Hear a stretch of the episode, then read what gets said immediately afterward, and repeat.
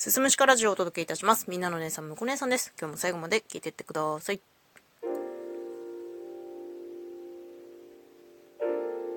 ここ最近毎日のように迷惑動画のニュースが取り立たされるようになってしまったじゃないですか。まあ今日その話するんですけど、まあ一番目立っているものとして回転寿司屋での迷惑行為が、まあ一番ね、その、まあスシローさんなんですけど、スシローがもうこれに対しては厳格に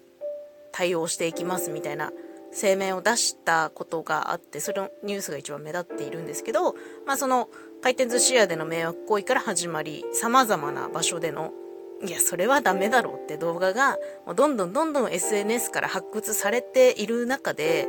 一つの議論として、一番話題になったそのスシローの動画の金髪の少年いるじゃないですか。彼の処遇についてのものっていうのをよく見かけるようになりましたね。まあ、迷惑行為っていうのは企業に損害を与える犯罪行為であるということを示すために、いわば、まあ言い方悪いけど人柱になってね、彼にはきちっと、こう、民事で罰を与えるっていう形を取るらしいんですけど、まあ、賠償請求とかされるんでしょうね。まあそういう話はまあ、わからなくはないんですよ。それ企業としてきちんとそういうことを対応していますっていう形見せないといけないですから。で、こういうのをなーなーにしていきませんよっていう、やっぱりね、そういう姿勢を見せる。で、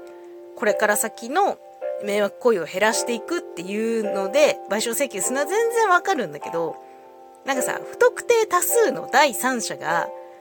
SNS 上で個人を特定して通ってる学校に電話したりとか、実家に突撃したりとか、いわゆる死刑、私刑にするのがもうものすごい違和感あるんですよ。うんね、その金髪の少年のいたずら心、まあいたずらじゃないんですけど、そういういたずら心から取り返しのつかない事態に陥ってるなっていう風に感じているんだけど、まあこの取り返しのつかないことってやっぱりあるよなって思いましたね。人によっては、人間なんて一つや二つミスはするっていう論調の人もいますけど、今もうしっかりデジタルタトゥーが残ってしまうじゃないですか。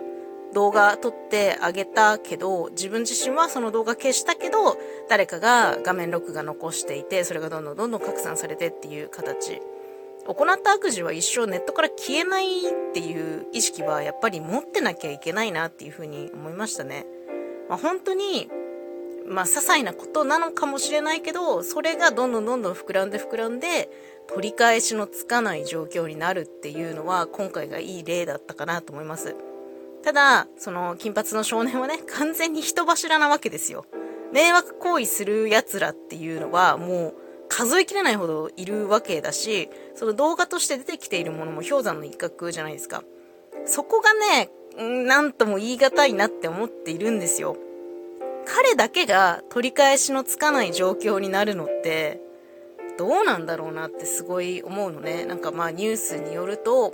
通っていた高校を自主退学するような形をとっているらしくて、学校辞めちゃったみたいなんだよね。でも、どう、どうなのかなって、これで、さらに彼を、まあ、SNS 上で攻撃したりだとか、まあ、普段の生活どうしてるかわかんないけど、きっと近所の目とかもあると思うんですよ。で、週刊誌がね、実家に突撃しに行って、お父さんお母さんどんなお気持ちですかって聞かれてさ、なんか、そういう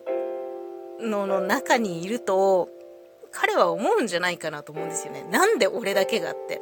だってさ、言ったら、その動画撮ったやつがいるわけじゃん。で、それを SNS に載せたやつがいるわけじゃん。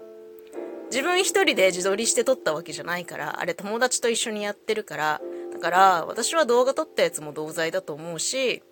だからといってその動画撮ったやつが SNS 上で死刑になれとは思わないんだけど、